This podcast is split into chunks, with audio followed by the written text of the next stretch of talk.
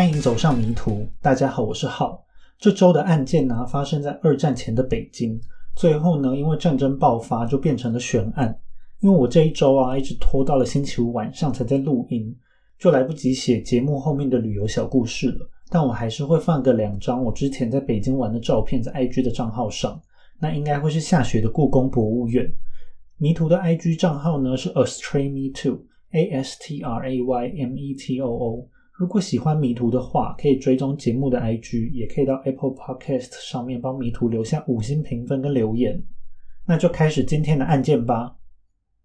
事情呢是发生在一九三七年的一月八日，在北京早上八点左右，在北京城东南侧的内城城墙，这个城墙呢就是现在北京火车站旁边的北京明城墙遗址公园，有两个黄包车的车夫，在他们经过的时候。就看到了有一群野狗聚集在城墙旁的壕沟里面。他们靠近一看呢，发现野狗正围着一具面目全非的女性尸体。这个尸体呢遭到严重的损毁，但仍然看得出来是一具白人女性的尸体哦。两个黄包车车夫啊，兵分两路，一个冲去最近的派出所报案，另外一个呢则把现场的野狗都赶走。这个车夫感觉是蛮厉害的哦，因为如果野狗啊是把这具尸体当做食物的话。不知道他是用什么招数才能毫发无伤的把野狗都赶走。之后呢，他就用竹席盖住尸体，等待警察的过来。接到报案的警察并没有太当一回事哦，因为一九三零年代啊，当时日本借由在东北的满洲国一步步的扩张自己的势力。在一九三六年，张学良囚禁了蒋中正半个月，逼迫蒋中正与共产党联手对抗日本。之后，国民政府跟日本之间的政治局势啊变得很紧张。大战就一触即发，在一九三七年的年初，已经是战争要全面爆发的前夕了。北京在中华民国时期的地位啊，稍微低了一点，因为当时虽然北伐成功，但是蒋中正还是定都在南京哦，反而是日本军呐，他们借由满洲国的地利之便，一步步的渗透北京，并陆续掌控了北京城的多个出入口，在北京的控制力就越来越强。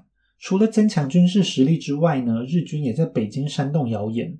他成功的让不少的居民都觉得，如果战争爆发的话，南京政府可能会直接把北方都拱手让给日本人，让他们可以在南边继续过安稳的日子。当时北京的治安相当动荡，除了日军刻意造成人心惶惶的心理战之外，北京涌入大量的难民也是很大的治安隐忧。除了中华民国自己连年内战之外，还有俄罗斯先是内战，后来又成立苏联，大量的国民逃出俄罗斯。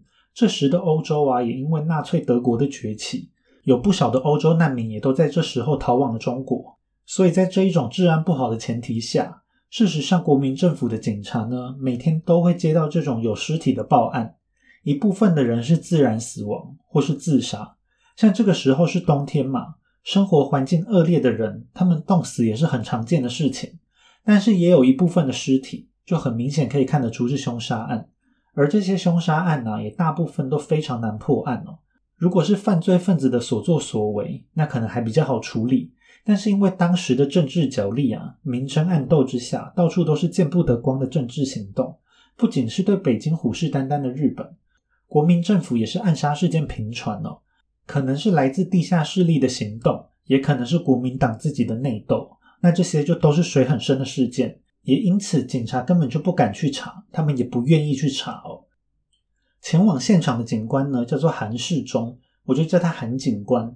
韩警官就发现啊，这具白人女尸面目全非，他们根本就没有办法辨别这具尸体原来的样貌哦。不过，因为前一天呢是一月七日，是东正教的圣诞节，他一开始呢就推断这具女尸可能是某个俄罗斯的难民。在圣诞节这样的节日感到更加的绝望，所以就选择了自杀。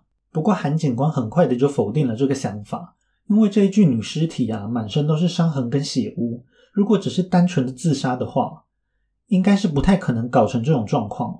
那也就是说啊，这是一起杀人事件嘛？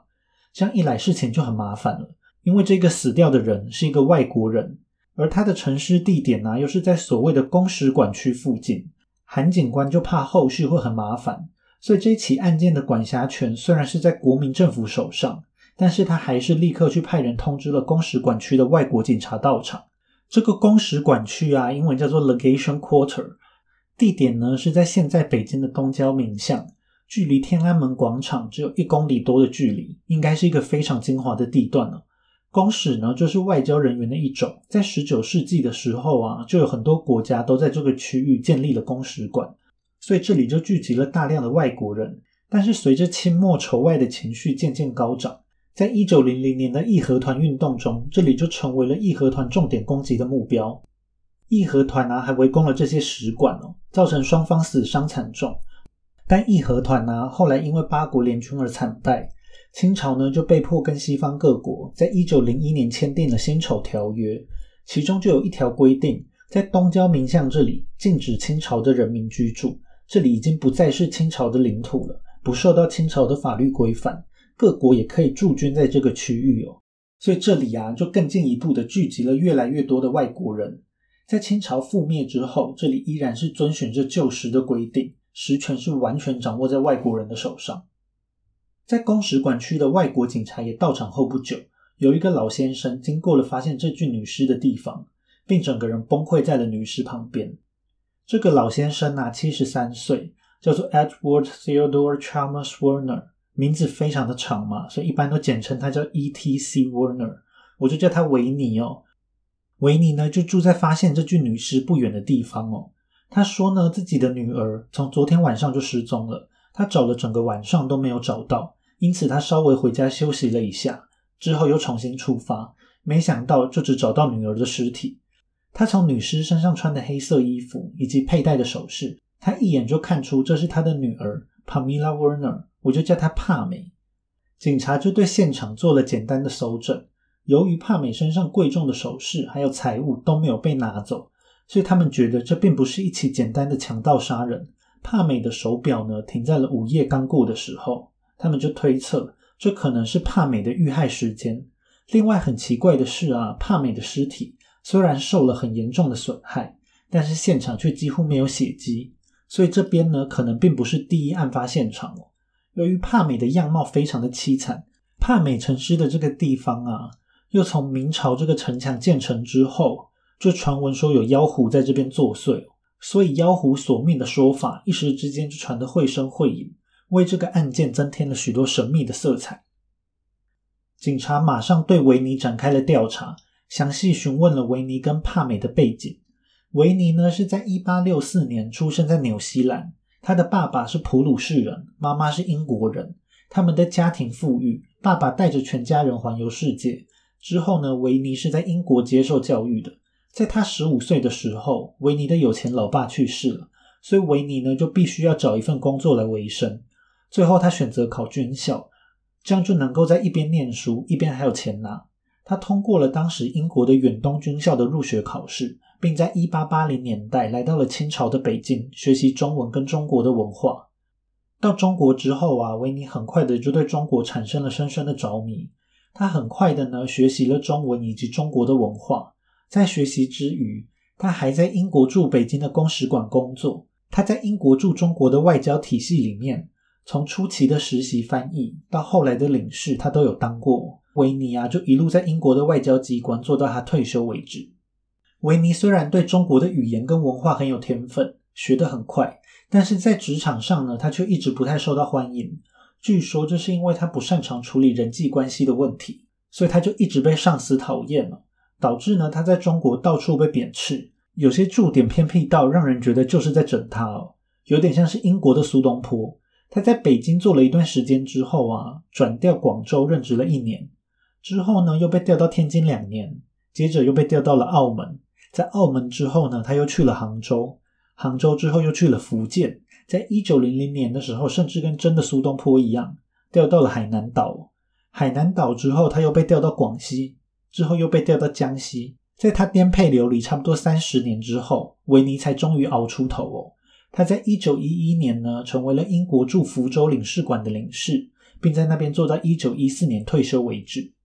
在一九一一年的时候啊，已经年近半百的维尼，展现了他成熟男人的魅力。吸引到了当时才二十五岁的军人女儿 Gladys Nina Ravenshaw，两个人呢在香港完婚，并在维尼退休之后一起搬回了北京。维尼非常热爱中国文化。他在一九一四年返回北京的时候，清朝已经灭亡了嘛，进入了民国时期。他在当时的北京汉学界啊，占有一席之地。他出版了关于中国的文章，还有书籍，以及研究中国各地的语言。他还在民国的北京协和医学院以及北京大学啊史学局都担任职位，也是英国皇家亚洲学会的成员之一。另外值得一提的是啊，虽然中国呢叫做 China，C H I N A 嘛，但是在汉学啊或是叫做中国学，英文却是叫做 Sinology 哦，英文是 S I N 开头的哦，是 S I N O L O G Y 哦。在一九一九年的时候啊，维尼夫妇到了北京的宣武门天主堂，领养了一个两岁的小女孩。这个小女孩的瞳孔颜色啊是灰色的，他们就推测可能是来自俄罗斯的孤儿。因为当时的俄罗斯正在内战啊，很多国民都流亡海外。俄罗斯的孤儿在当时并不罕见哦。维尼夫妇呢就把小女孩命名为 Pamela Werner。那之前就说了嘛，我就叫她帕美。但是呢，在维尼夫妇领养帕美仅仅三年之后，一九二二年的时候，维尼的老婆就去世了。由于维尼本来就是不擅长交际的人，他交不到什么朋友。现在老婆又去世了，只剩下五岁的帕美。所以帕美呢，就成为了维尼生命中最重要的存在。由于维尼对中文的热爱，帕美从小就受到了中文的教育，并入学当地主要给有钱外国人就读的私立学校。帕美是在中文、英文的双语环境长大的。那双语的英文呢，就是 bilingual 嘛，b i l i n g u a l。因为很有名的 podcast 百灵果，相信很多人都对这个单字并不陌生哦。在案发之前呢，维尼跟帕美是住在公使馆附近的胡同。他们住在一个很宽敞的四合院里面。他们的生活啊，其实算是过得很富裕，邻居也都是一些有钱的外国人。这个时候的帕美大概十七八岁。帕美的个性就跟维尼是完全相反的。她是一个非常善于社交的女孩哦。在学校里面呢，就有很多男孩子都被帕美给吸引，纷纷跟帕美示爱。但是维尼认为啊，帕美的年纪还太小，还不适合谈恋爱，所以他不遗余力的去打这些在帕美身边飞来飞去的苍蝇了。他还曾经把一个上门跟帕美示爱、叫做韩守清的中国男孩子，用拐杖打到这个人的鼻子断掉。那我就叫这个男生小青，他是帕美的同学，他后面还会再出现。帕美呢，并不只是吸引这些同年龄的男生，在一九三六年年底的时候。帕美到了天津上语言学校，结果这个语言学校的校长啊，Cindy Eats，竟然想要跟帕美发生性关系哦。维尼就气到想要直接把帕美送到英国，斩断他在北京的生活圈。但是帕美啊，他从小就在北京长大，他根本就不想要去什么英国啊，所以他想要一直待在北京。父女两人也就会因为这件事情而争吵。在了解了维尼跟帕美的背景之后，韩警官跟公使馆区的警察。就认同这是一起棘手的案子。对韩警官来说啊，帕美是属于当地有钱人的阶层，居住的地方又在公使馆区附近。帕美的社交圈里面，可能很多人都是来自各国的外交人员。这些人呢，拥有外交豁免权。即使只是单纯住在公使馆区的外国人，韩警官其实也都是无权过问的。而对公使馆区的警察来说，发现帕美尸体的地方啊，其实并不在公使馆区内。也就是案件的管辖权并不在他们手上，而且在确认了受害者是英国公民之后，英国政府也介入了调查。英国政府呢不希望这一起案件在战争一触即发的时候，对英国的形象造成负面的影响。总之呢，两边的警察都不想要单独的负责这一起案件。最后，公使馆区的警察就建议，表面上呢由民国的警察来主导。但是另外请一位在天津租界的英国警官前来共同调查，这种双方互相协助的办案模式，在当时也是很少见的状况。从天津过来的警官呢，叫做 Richard Dennis，我就叫他丹警官。韩警官跟丹警官呢，就开始联手查案。当时的案子啊，如果不在短时间内有进展，很快的就会淹没在新的案件当中。所以警察办案呢，需要速战速决。由于帕美的高射精地位，但他却死得非常的凄惨。这一起案件当时也引起了媒体的关注，不过警方却对于办案的内容十分保密，连帕美的死状都没有对外透露。所以外面流传的啊，大多都是像妖狐作祟这一种捕风捉影的传闻。警方呢也尝试着要回溯帕美案发前的行踪。在一九三七年的一月七日早上，也就是发现尸体的前一天早上，帕美出门去看了牙医。之后呢，他回家待了一段时间。在下午三点左右，家里的仆人小何就按照惯例要去采买。在出门前呢，小何就询问了帕美，需不需要顺便帮他买一些零食。通常帕美都会说好，但是这一天呢，帕美却说自己等等也要出门，所以就不用帮他买甜食了。他会在晚上七点半左右回来吃晚餐，并叮嘱了小何，晚餐要做一些他爱吃的料理。一段时间之后啊，维尼家的门房就看到了帕美小姐骑着脚踏车出了门。帕美出门之后啊，前往了一个叫做 Wagon Slits 的饭店，这是当时啊一家很受到北京外国人欢迎的饭店哦。他跟一个叫做 Estel Gurovich 的好朋友约在这里见面。这是一个俄罗斯裔的女孩，她的家庭啊就像是前面所说的，是俄罗斯流亡到北京来的难民家庭哦。不过呢，在朋友抵达之前，帕美曾经问过饭店的工作人员订房的资讯，还看了饭店客房的简介。不过警方呢却没有办法追查到帕美会想要订房，或是想要了解客房资讯，到底是出于什么原因？他们就猜测啊，可能是帕美偷偷在外面交了男朋友，或是为了抗议维尼要把她送去英国，想要离家出走，所以提早做准备。在帕美跟朋友碰面之后，就一起去了这个朋友的家。朋友的妈妈准备了茶、面包还有蛋糕给两个女孩当下午茶，但是帕美吃的并不多。她说她还不饿。在下午六点左右呢，两个女孩又一起出了门，并跟另外一个同样是俄罗斯裔、叫做 Lilian Marinovsky 的女孩，三个人一起去了一家开在公使馆区里面、由法国公司营运的溜冰场溜冰。他们就一起溜了一个多小时的冰。在七点半左右，朋友就提醒帕美。已经到了她应该要回家吃饭的时间了。这两个女孩呢，还问了帕美会不会觉得这个时候自己回家很危险。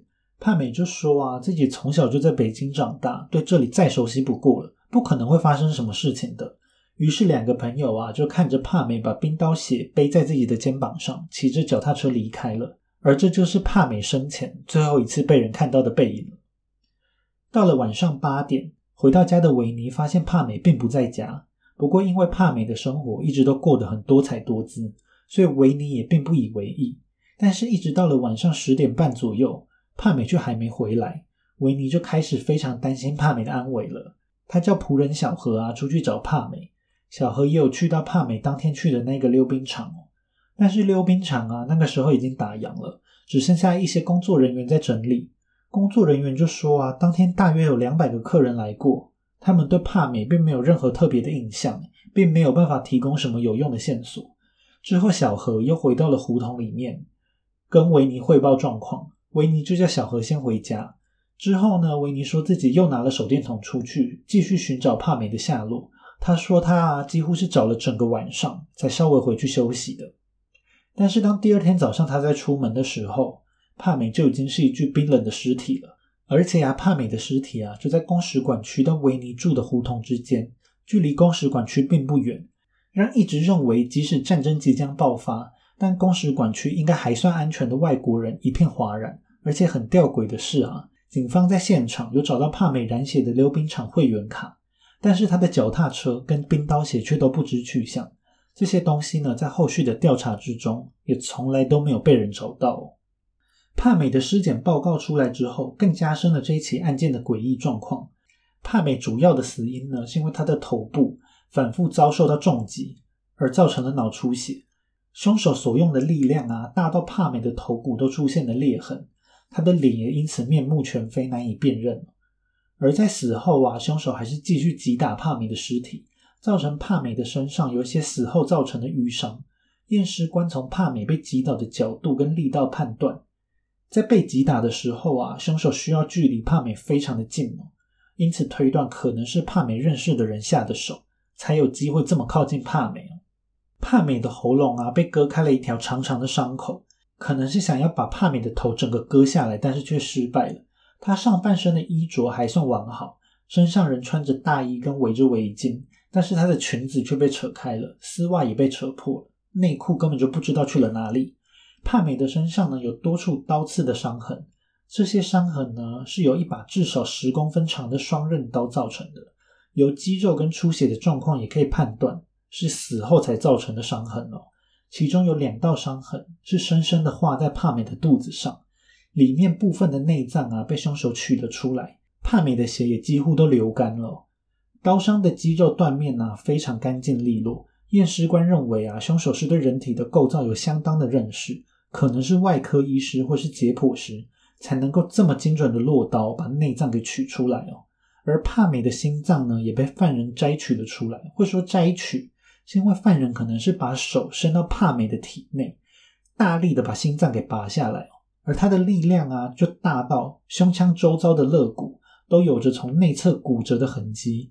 帕美的阴道啊，也被犯人反复的用刀穿刺，下体已经血肉模糊到验尸官已经分辨不出来。帕美在死前或者是死后有没有遭受到性侵害哦？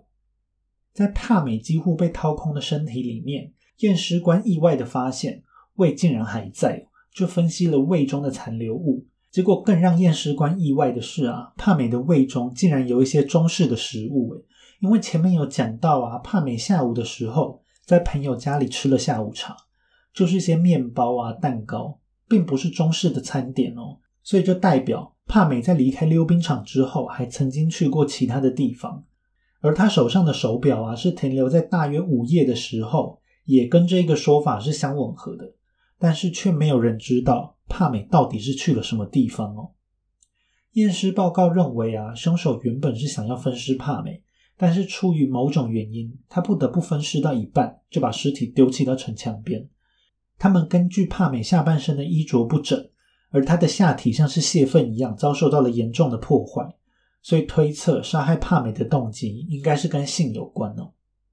之后呢，警方就开始对各式各样的嫌疑犯展开了调查。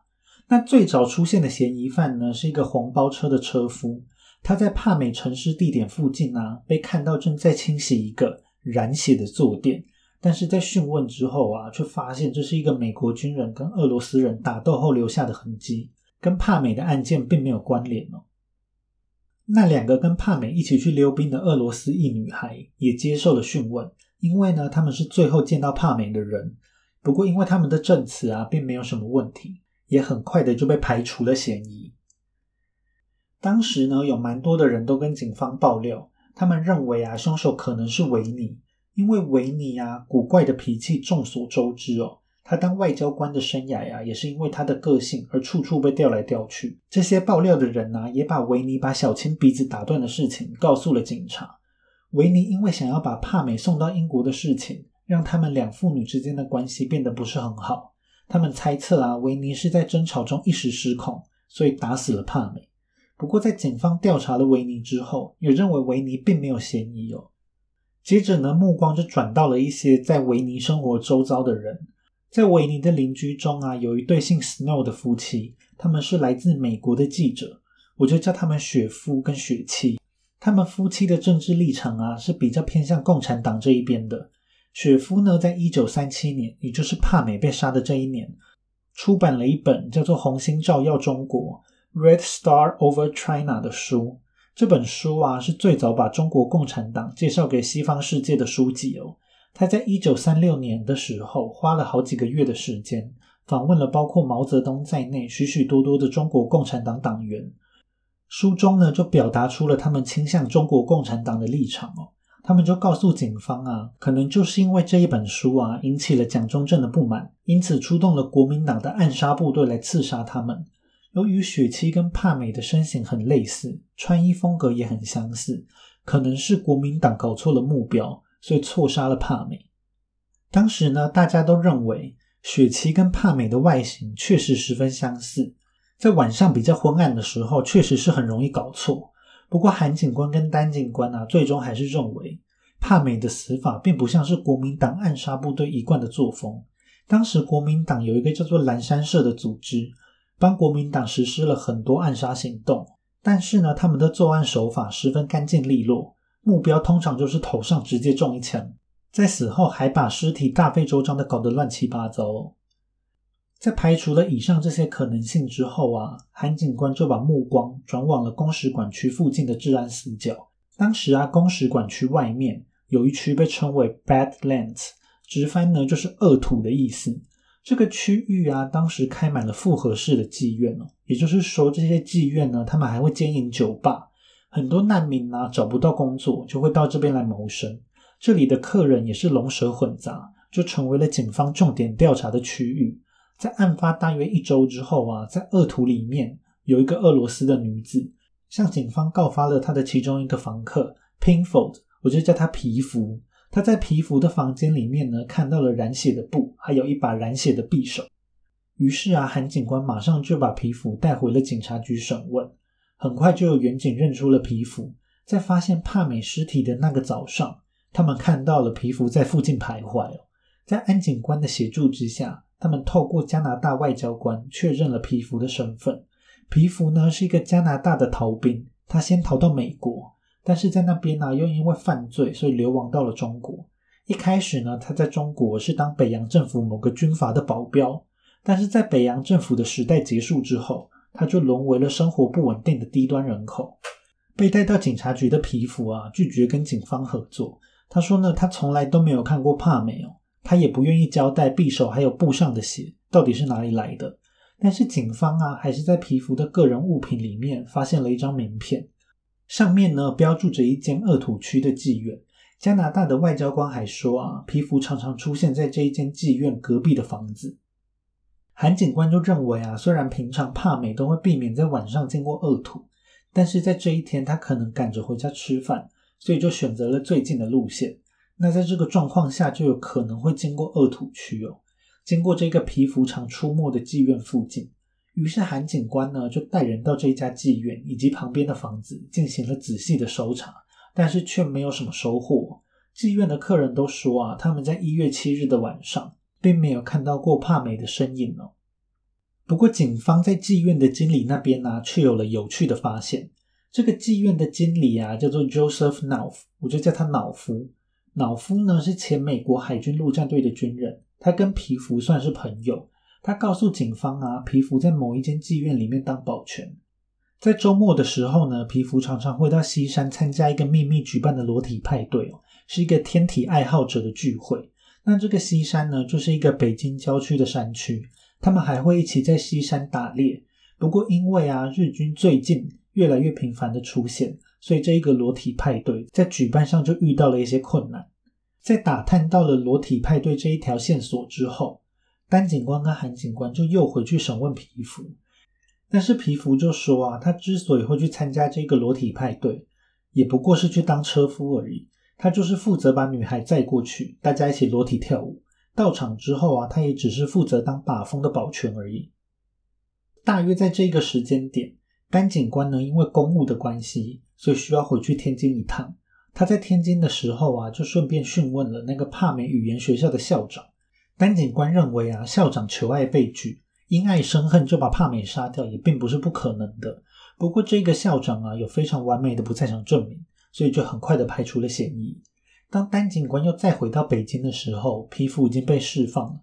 因为经过检验呢，皮肤的匕首跟布上的血迹并不是属于人类的血液哦，而是动物的血液。韩警官呢就没有其他的理由可以继续关押他了，只能把皮肤释放。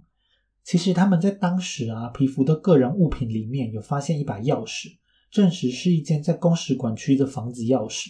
这样一来啊，皮肤就也可以算是公使馆区的人。虽然韩警官没有办法继续关押他，但可以换成公使馆区这边继续压住皮肤。但是当时的英国领事啊，Nicholas Fitzmaurice 就拒绝合作。我就叫这一个英国领事废死哦。废死表面上的说法，就是因为他们还没有足够的证据来定罪皮肤。但很多人就认为啊，废死可能是因为不想要让住在公使馆区的这些特权外国人。轻易的就被国民政府调查哦。总之，最后皮肤就重获自由了，而且他就马上消失的无影无踪。但接下来案情也并不是毫无进展。他们调查到西山的裸体派对啊，是有一个叫做 Wentworth Prentice 的人主办的，我就叫他普雷。普雷呢是一个美国来的牙医，公使馆区的很多政商名流啊，还有外交官都是他的病人哦。他一九一八年从哈佛毕业之后，就带着家人一起搬到了北京。不过他的老婆跟三个孩子已经在一九三二年返回了美国，普雷就继续一个人住在中国。这个牙医啊，就住在帕美最后现身的溜冰场旁边。但是呢，牙医就说啊，帕美并不是他的病人，而且他在一月七日的晚上，他正在看电影，有不在场的证明。在警察盘问了普雷的第二天，有一个亲日的爱尔兰籍记者 George Gorman 就谴责了警方，我就叫他狗男。狗男就认为啊，牙医根本就不可能是凶手，因为他认为犯人很明显就是个中国人。不过狗男呢，并没有提出任何的理由哦。在警察盘问了这个记者之后，发现狗男啊，竟然也是那个裸体派对的固定班底哦。而且在一月六日晚上，帕美还有到这个狗男的家里喝过茶。不过警察在更深入调查之后，也发现狗男并没有犯案的嫌疑哦。从这一连串的调查中就可以发现啊，警察都是在找到一点线索之后，又马上就断掉了。有可能是关键人物的皮肤，现在又下落不明。维尼就对警方的办案效率非常的不满，他跑去了各个警察的调查现场，指手画脚。维尼甚至在英国公使馆的台阶上举办了一个自己的记者会哦，公开质疑英国外交官费斯怎么会任由皮肤被释放呢？维尼也反击了狗男。他说：“他以自己汉学家的名誉起誓，这种摘取器官的手法并不是中国固有的文化。”所以维尼就说：“啊，凶手一定是一个西方的人。”当时英国啊，用一千法币当做赏金悬赏凶手，并印制中文版的悬赏单到处发放。但是呢，维尼却认为一千法币的悬赏金实在是太寒酸了。不过其实啊，这一笔金额已经足够让当时的一个家庭生活上十年了。他也认为啊，悬赏单竟然只有中文版，明显就是诚意不足嘛。而且英国政府也不接受任何的匿名举报，可能会让之前的人却步。所以维尼呢就搞了一个自己的悬赏金，他拿出自己毕生的积蓄，把赏金提高到了五千法币，就是希望有人可以帮忙找出杀死帕美的凶手。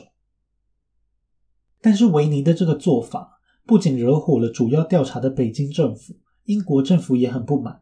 两边呢就叫韩警官跟丹警官，叫他们不要再理维尼。维尼原本就已经是一个很难相处的人了，在帕美过世之后啊，更是变本加厉哦。在帕美过世之后，更是变本加厉哦。有一个很有名的汉学家叫做 Jonathan Spence，中文叫做石井谦哦。他对维尼的评价应该算是蛮中肯的。他说呢，维尼讨厌他周遭大部分的人，而且他毫不掩饰他的厌恶哦。所以在维尼遇到麻烦的时候，根本就没有人想要帮助他。想帮忙的英国政府竟然还被嫌弃哦。石景谦就说，可能维尼这种愤世嫉俗的个性，要为帕美的案件最后变成一桩悬案负上一部分的责任。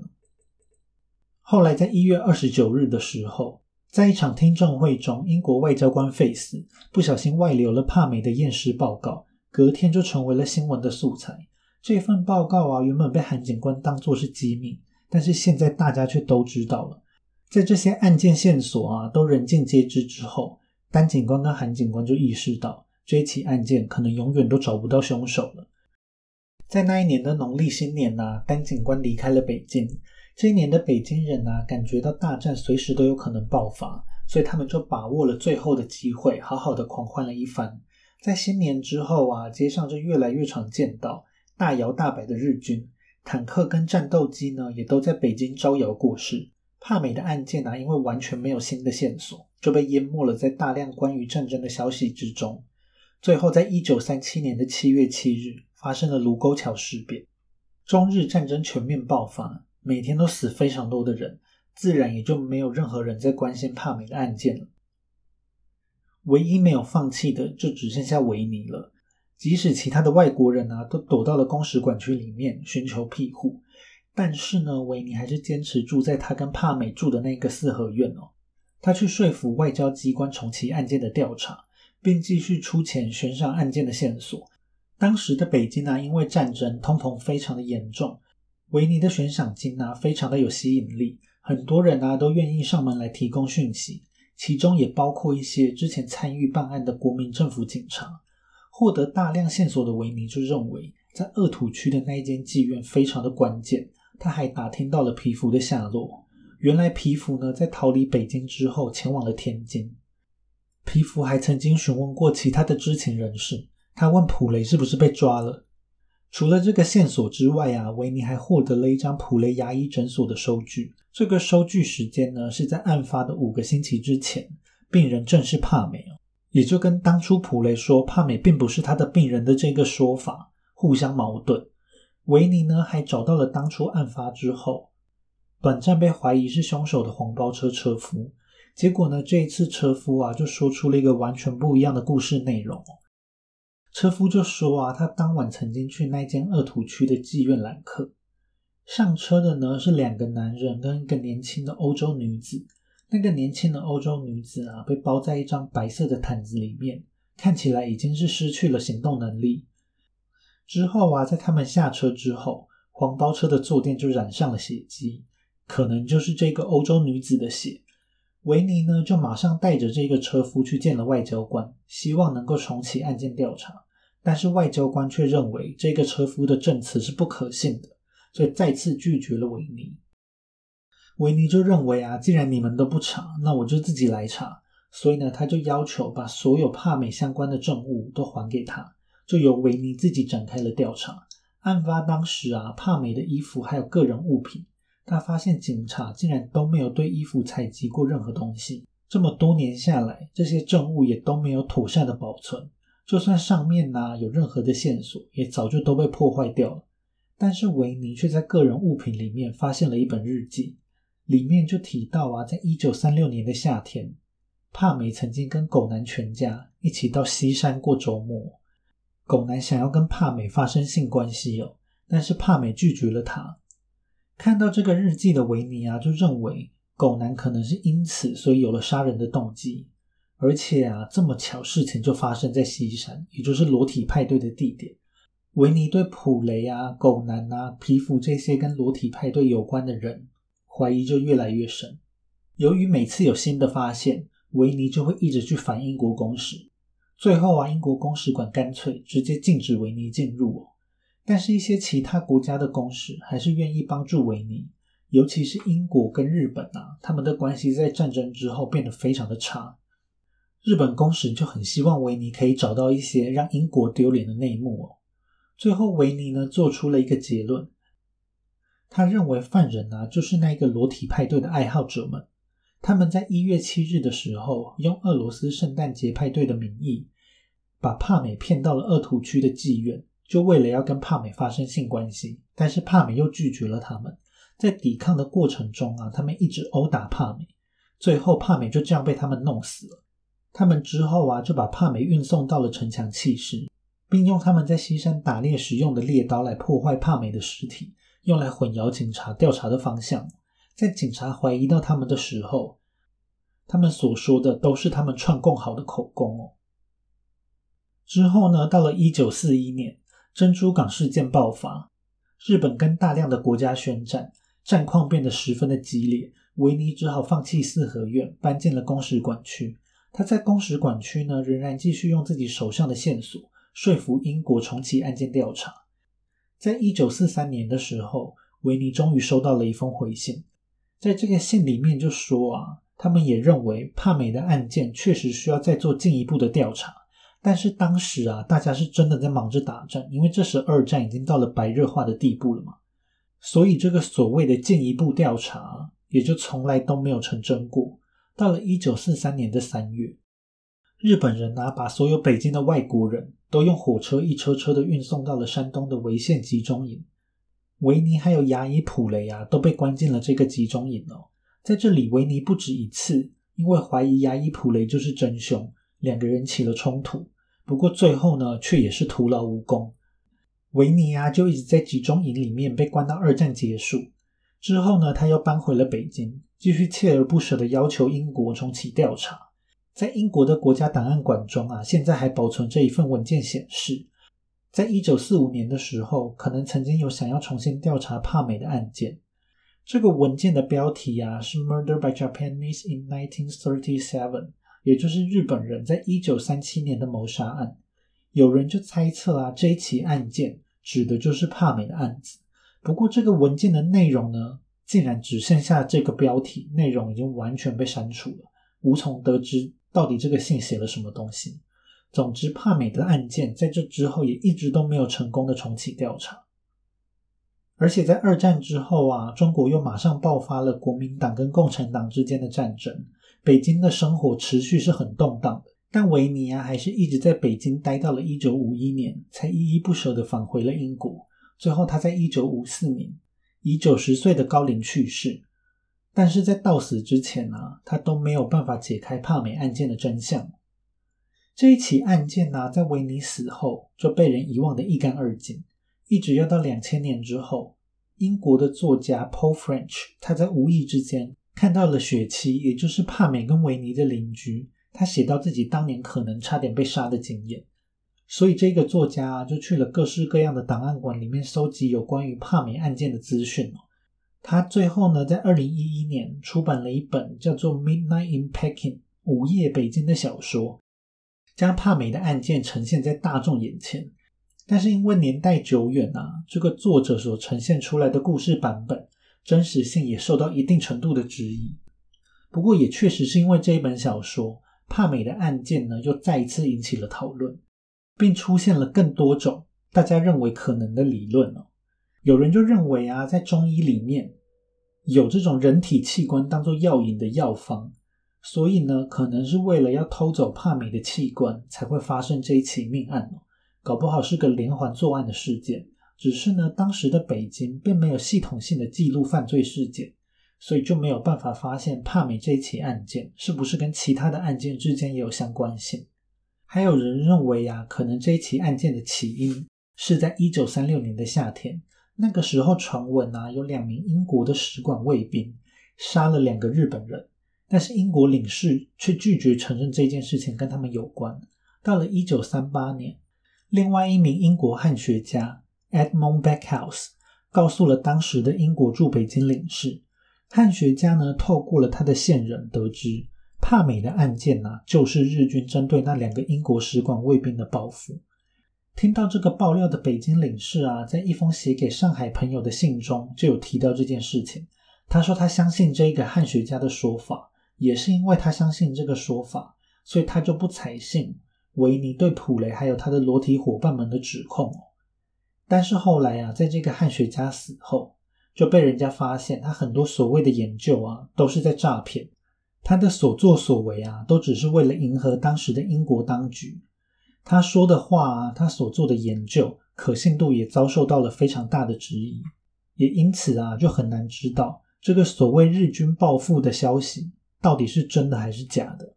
但是实际上啊，这个汉学诈其实并不是唯一一个提出日军报复理论的人，有另外两个当时在北京的英国外交人员都曾经透露，日军要报复的对象是案发时的英国领事费斯。他们原本的目标啊是费斯的老婆，但是领事馆的戒备实在是太森严了，他们只好退而求其次。帕美呢是前外交人员维尼的亲属，而且并没有受到严密的保护，因此无辜的帕美就成为了戴罪羔羊。切开帕美腹部的做法，则是日本武士刀的展现。在《午夜北京》出版之后啊，有一个叫做 Graham Shepherd 的英国退休警官。这个警官呢，在看完了《午夜北京》之后，他就说啊，他认为故事写得非常的棒，但他却感觉这个作者完全没有做功课，所以呢，他在二零一八年自己出版了一本书来打脸这个《午夜北京》的作者。这本书呢，叫做《A Death in Peking: Who Really Killed Pamela Warner》北京命案，谁真正杀了帕美？在这本书里面呢，虽然没有提到《午夜北京》这一本书。但是他在这本书啊，针对了午夜北京的看法，一点一点的去反驳。尤其呢，是他认为啊，在公使馆区这么小的区域里面，如果凶手是外国人的话，警察怎么可能会调查不到呢？在这本《北京命案》之中啊，作者有提到，在违宪集中营的时候，维尼其实并不是只有指责牙医普雷杀了帕梅，有时候呢，维尼就随便对着一个人，他也是大声的在斥责。作者就认为啊，维尼这个时候可能精神已经有点失常了，所以啊，他所做的推论可信度并不高。这本书的作者啊，最后得出的结论，他认为啊，凶手应该是当年被维尼打断鼻子的小青。不知道大家还记不记得这一个人哦？他就是帕美的同学之中其中一个对他有好感的男生。他认为啊，这是一起小青的预谋杀人。小青还被人看到出现在溜冰场附近。在一月七日晚上，小青趁着四下无人杀害了帕美。而至于后来啊，帕美的内脏为什么会被挖出来？作者认为可能是后来其他发现尸体的人做的。他们呢，把这些内脏都取出来，就是要当做中药材来卖哦。作者还认为啊，小青在案发之后就消失的无影无踪，所以警方没有办法讯问到小青，这一点非常的可疑。但是这个作者啊，他认为这只是小青用来躲避追捕的手段，小青可能已经在其他的地方继续生活下去了。不过不管是哪一种说法，至今也都没有得到一个确切的定论。那以上呢，就是今天节目的全部内容了。对于这一起案件，有这么多不同的猜测。不知道你更相信哪一种说法呢？